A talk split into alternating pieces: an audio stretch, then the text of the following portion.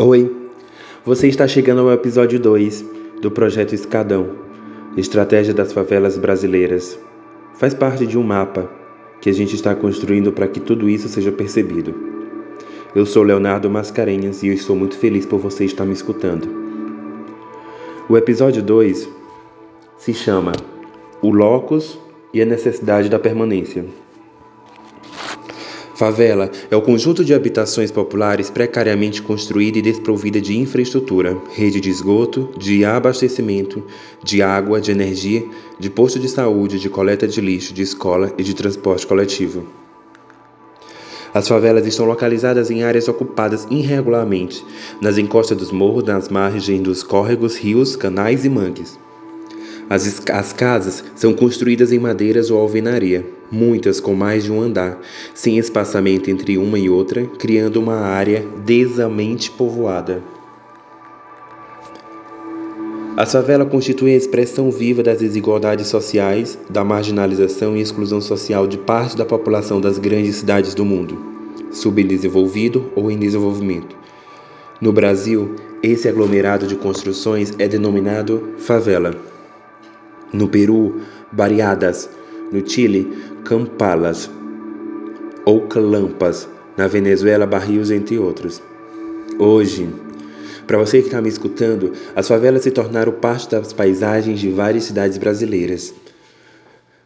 A favela da Rocinha, localizada no Morro Dois Irmãos, na zona sul do Rio de Janeiro, é conhecida como a maior favela do Brasil, contando com aproximadamente mais de 990 mil habitantes. A partir de 1980, as favelas vêm passando por uma política de urbanização e integração desses espaços. A cidade fez surgir o termo comunidade, como forma de amenizar o estigma da palavra favela. As primeiras favelas começaram a surgir na paisagem urbana do Rio de Janeiro em 1897, quando foi permitido aos soldados que retornaram da Guerra dos Canudos construir seus barracos em áreas que não tinham importância imobiliária como é o caso das encostas dos morros.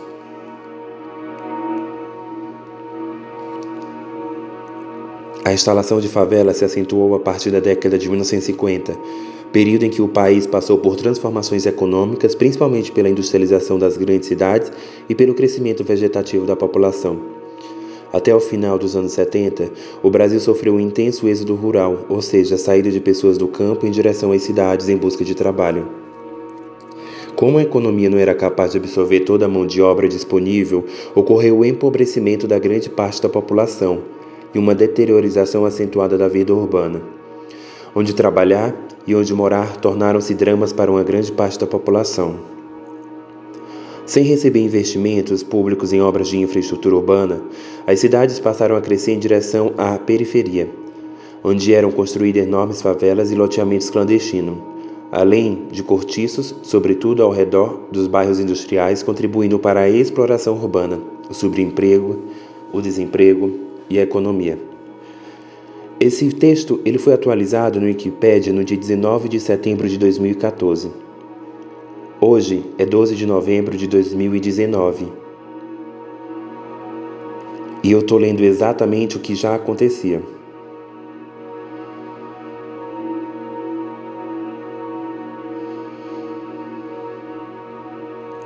Existe um processo onde toda essa formação de identidade do local e a necessidade de permanência aconteça.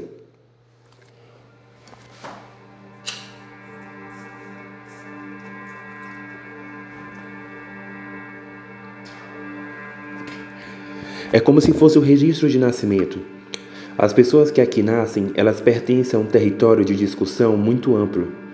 Não é só sobre o espaço habitacional ou a estrutura física de permanência. É sobre o desejo de estar aqui. Condicionados a pensar que a estrutura faz parte de todo esse processo de escolha, as pessoas, para sobreviver, acreditam piamente que tudo isso é formado a partir de uma idealização própria. Ao longo dessa minha pesquisa, eu tenho percebido que o coletivo faz parte de uma direção não comum as pessoas, elas não acreditam num coletivo de escolha e se posicionam como se fosse um poder coletivo dentro da sua escolha individual. As permanências E as situações de entrega são formadas a partir da idealização do comum. Todas as vezes que você quer permanecer em um determinado local, seja dentro da favela ou fora dela, você de alguma forma extingue uma outra situação de permanência. A troca de espaço que a gente vai vendo com o passar do tempo, ela é formada a partir de uma ideia central. Todas as pessoas acreditam em uma origem semelhante. É como se esse espaço existisse para ampliar essa atitude dela. O espaço que eu estou dizendo aqui para vocês que estão ouvindo o meu podcast é o espaço situacional. Aquele espaço onde as pessoas percebem onde estão, compreendem sua situação e querem permanecer no mesmo local, mas em estruturas diferenciadas. O locus é o espaço situacional da situação que a gente fala, que a gente discute. Toda a nossa realidade é baseada num sistema de motivação. Essas relações acontecem pelo poder individual de escolha a partir de uma, de uma formação direcional.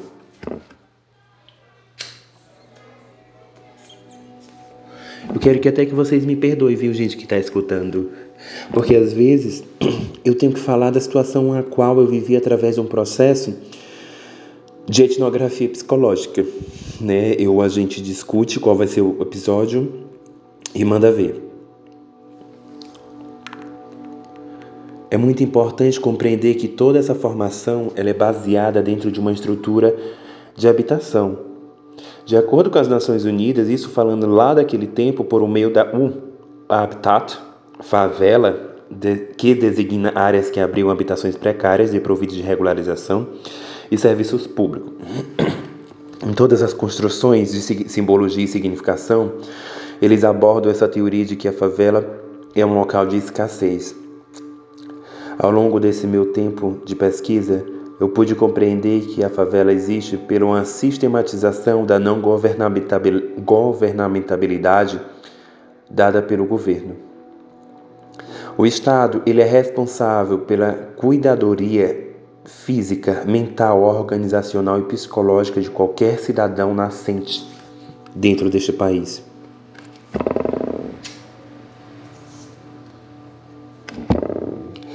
Mas você que está aí do meu outro lado, deve ter uma certa idade e deve ter percebido que o governo, ele nunca se preocupou com o povo.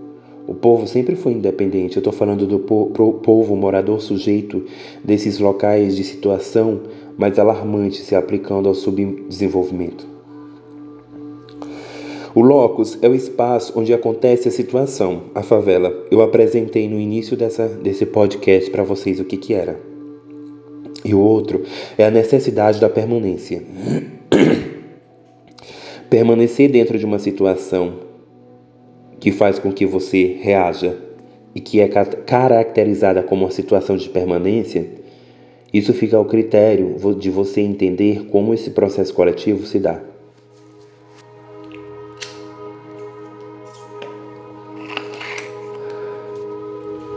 As casas aqui, elas são parede com parede. Tem ruas bem diferenciadas. Eles costumam alugar suas garagens pelo valor de 100 reais. Os seus carros são guardados do lado de fora de casa. Mais 80% das casas é feito de varanda. Aos sábados, as pessoas gostam de tomar sua cerveja lá e observar o que acontece receber sua família, colocar um pisca-pisca de Natal em sua casa, sorrir na varanda, estender as roupas, fazer a feira, ir na rua da feira, encontrar os amigos. Todos esses processos fazem parte da permanência. Um sujeito, ele só é capaz de permanecer numa determinada estrutura caracterizada para si a partir do momento que ele entende que essa permanência não faz mais parte apenas só dele, mas de uma história coletiva. As relações de permanência elas acontecem divididas em dois setores, um setor de estigma e um setor de permanência. O setor de estigma é tudo aquilo que ele carregou durante um certo tempo e decodificou através de uma situação dele e para ele. O poder do sujeito dentro de um território está intrinsecamente interligado às suas observações diárias e às suas permanências cotidianas. A permanência não tem a ver com o costume e muito menos com o cotidiano. Ela só está dentro desses sistemas de existência. Mas a permanência que eu estou falando é uma permanência de situação. A situação percebida através da subjetividade e de uma linha invisível é construída historicamente através de um processo de timeline. As pessoas fazem parte de uma relação cotidiana entre o seu sistema próprio e o sistema aplicado. As, é por isso que acontecem as divergências. As divergências funcionais dentro da favela acontecem exatamente pela não condição de permanência. Atualmente, cerca de um bilhão de pessoas vivem em favelas em todo o mundo. As favelas são caracterizadas por abrigarem pessoas de baixa renda, e com baixa qualidade de vida. Isso tudo foi construído por um alicerce sociopatético de que as pessoas que moram na favela são pessoas desprovidas e pessoas de baixa qualidade de vida. O problema dessa simbologia e desse significado vem da relação entre o Estado, o governo e uma ação própria de, de resolutividade de guarda do seu povo.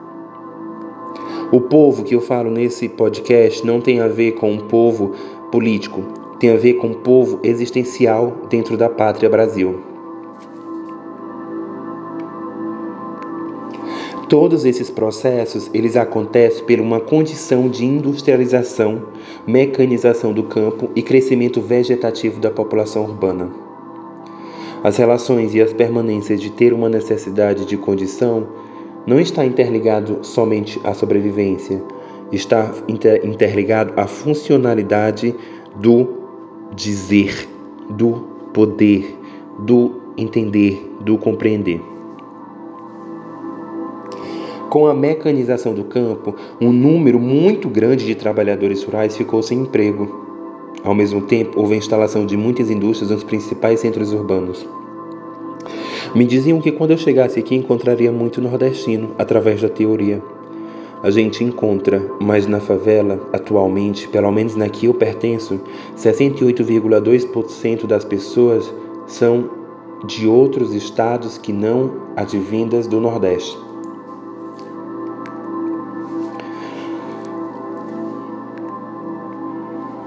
Eu comecei a entender que as composições das favelas elas diferem de acordo com as regiões. É tudo muito diferente. As favelas de, de São Paulo são diferentes das favelas de Belo Horizonte, que são diferentes das favelas da Bahia, que são diferentes da favela de Teresina, que são diferentes da favela de Recife. O que eu posso entender e dizer para vocês é: as pessoas não são tão pobres quanto parecem ser financeiramente. Elas só estão extremamente abandonadas pela, pela condição de permanência do Estado enquanto guardião de sua tutela.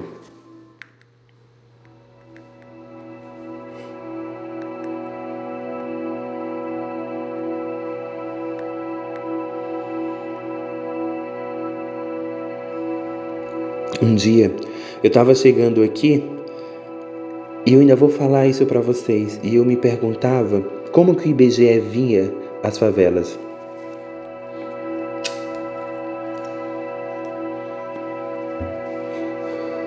Se um dia você tiver um tempinho, dá uma procurada e vê como que é essa relação de IBGE com as favelas.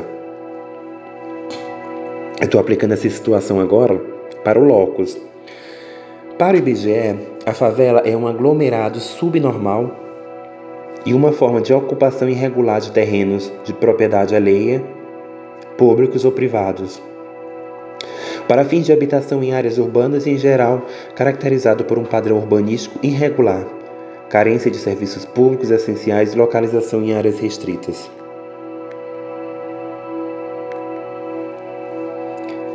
Estamos nos condicionando a um espaço de permanência de uso. É importante que você entenda que a caracterização da favela tem tudo a ver com o estado de permanência. Se você é morador e pretende trazer um familiar ou uma coisa do tipo, isso é um estado de permanência.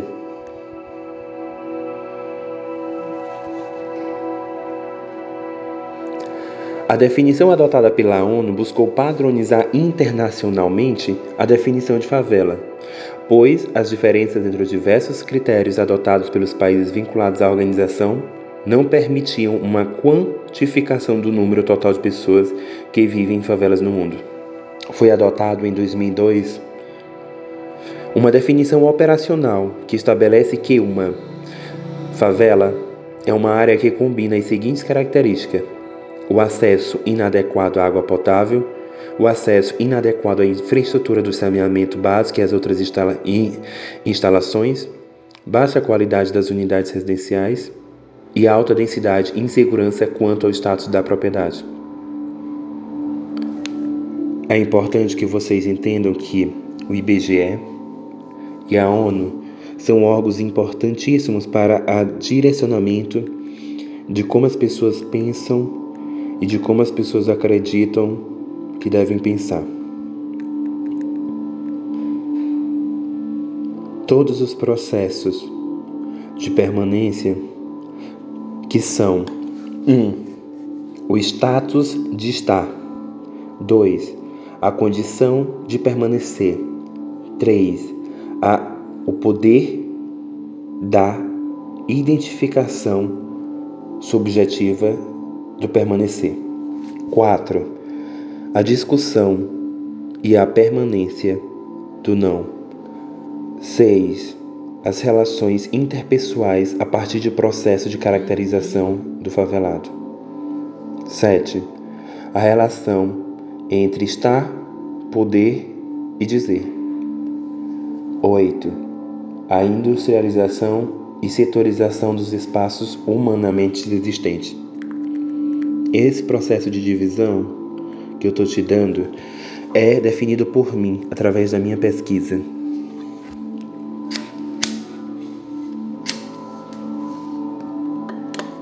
Em uma matéria da Isto É, de 2006, a sua chamada de capa era IBGE, dois pontos, 6% da população brasileira mora em favelas.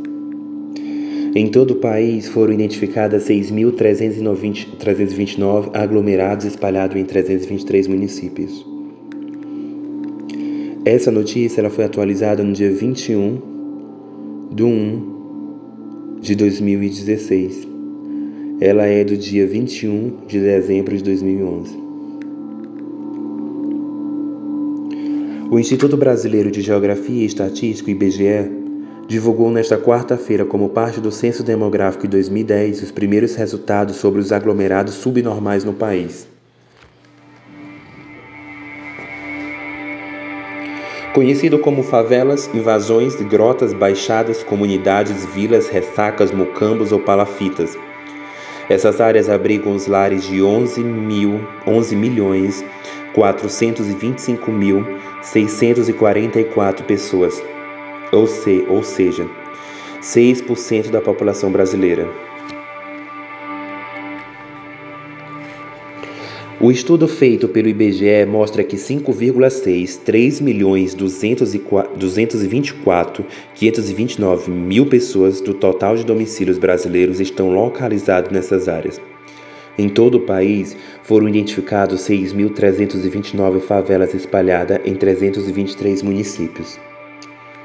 A região Sudeste, a mais populosa do país, com 77,6 milhões de habitantes, isso em 2006, em 2016, três anos atrás. Era a que concentrava o maior número de lares dentro de favelas. 49,8% do total no país, com maiores incidências no estado de São Paulo, vindo 23,2%, e no estado do Rio de Janeiro, 19,1%, em seguida aparece o Nordeste com 28,7%. Apesar do Sudeste concentrar a maioria dos domicílios localizados dentro das comunidades, apenas duas das cinco favelas mais populosas do Brasil estão lá. Ambas são do Rio de Janeiro, a Rocinha, com 69.161 habitantes, e a, a maior do Brasil, e a Rio das Pedras, 54.793 habitantes, que aparece em terceiro lugar. A segunda maior favela do Brasil é a Sol Nascente, na região administrativa de Ceilândia, Distrito Federal, 56.483 habitantes. A quarta e a quinta posição são ocupadas por áreas do Nordeste e no Norte do país. São elas Coroadinhos em São Luís do Maranhão e Baixadas e Estradas Nova dos Jurunas em Belém, com 53.129 mil. Entre as favelas paulistas, a de Paraisópolis, na capital, aparece em oitavo lugar, com 42.826 moradores.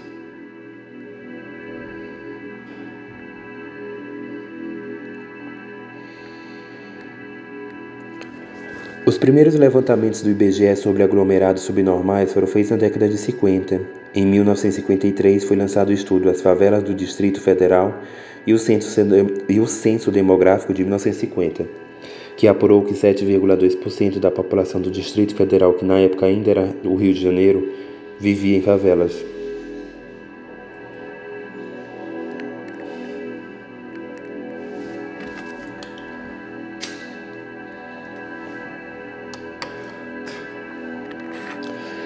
Eu espero que nesse podcast você consiga ter tirado algumas das suas dúvidas e consiga ter entendido basicamente o que a gente está falando sobre o Lóticos e sobre a necessidade de permanência.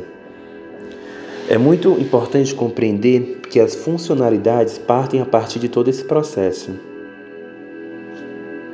de entender o que está acontecendo no estado de permanência.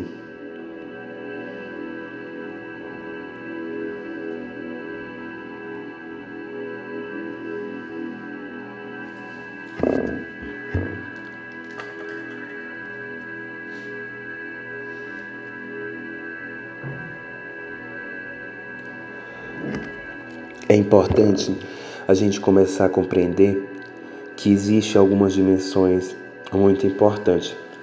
Se você aí do outro lado tiver lido um cara chamado Pierre Clastre, parabéns. Se não, leia, é muito importante. Clastre promove uma dessubstancialização do Estado, que não é o Eliseu, a Casa Branca de Kremlin, mas um acionamento efetivo da relação de poder. Não há por que acreditar então que ele tenha no pudor do keniano reedificado a sociedade. É como se a existência dessa permanência que a gente está discutindo fizesse parte de tudo isso, mas que não fosse apenas um conceito. A gente está falando de socialidade em clastre. Socialidade contra o Estado, ao explorar toda essa relação, sociedade, o Estado e o contra. Um, de todas essas codificações que eu falei hoje, é muito importante compreender que é, Dugin contribuiu para certa canonização de uma forma estado de pensar. Deleuze e Garratti recortam que Timeu, Platão opôs dois modelos de ciência, o idêntico e o do uniforme. Toda essa construção ela é direcionada para a distinção indivíduo-sociedade. É importante compreender o que eu falei no início desse podcast. O estado de permanência tem a ver com o que eu quero. É tudo que se aplica ao coletivo de forma existente? Ou o que eu quero pertence ao coletivo que eu criei ao longo do meu estado de permanência dentro da favela? As situações do cotidiano fazem a gente analisar de forma mais clara as permanências de condição. Quando você vai para um lugar que a pessoa fala: Ah, é como meu pai fazia. Esse estado é um estado de permanência sócio-pertencente. Mesmo sabendo que seu pai fazia parte de uma outra cultura, de um outro processo de historicidade e de uma outra construção humana de ser, você faz disso um estado de permanência. E é assim que acontece dentro das possibilidades habitacionais dentro da favela. Aqui, culturalmente já passou o filho, o pai, o avô, o bisavô, a bisavó, o tataravô, o tataravó, os netos, filhos, e tudo isso criou um espaço coletivo e individual. A coletividade não tem a ver com a, o pertencimento a um determinado grupo ou uma situação de pertencimento. A coletividade tem a ver com a instância de permanência. Os processos direcionais são fortalecidos a partir de uma idealização principal, que não é o locus apenas, é mais a necessidade. Eu fiquei muito feliz que você chegou até aqui e conseguiu me ouvir. Eu prometo para você que os próximos serão incríveis, assim como esse. Se você puder compartilhar esse podcast ou então mandar para o seu amigo, curtir, comentar, fazer qualquer coisa, me ajuda. É importante que milhares, milhões de pessoas escutem o que eu estou fazendo ao longo de nove meses em São Paulo, dentro de uma favela. As pessoas precisam compreender a importância de conhecer a história do outro e, através disso, entender a sua própria história. Eu me chamo Leonardo Mascarenhas e o podcast que você está ouvindo faz parte do projeto Escadão, o mapa de estratégias de sobrevivência das favelas brasileiras. Ele foi criado no ano de 2018 e está permanecendo até hoje. Espero que você goste. Até mais.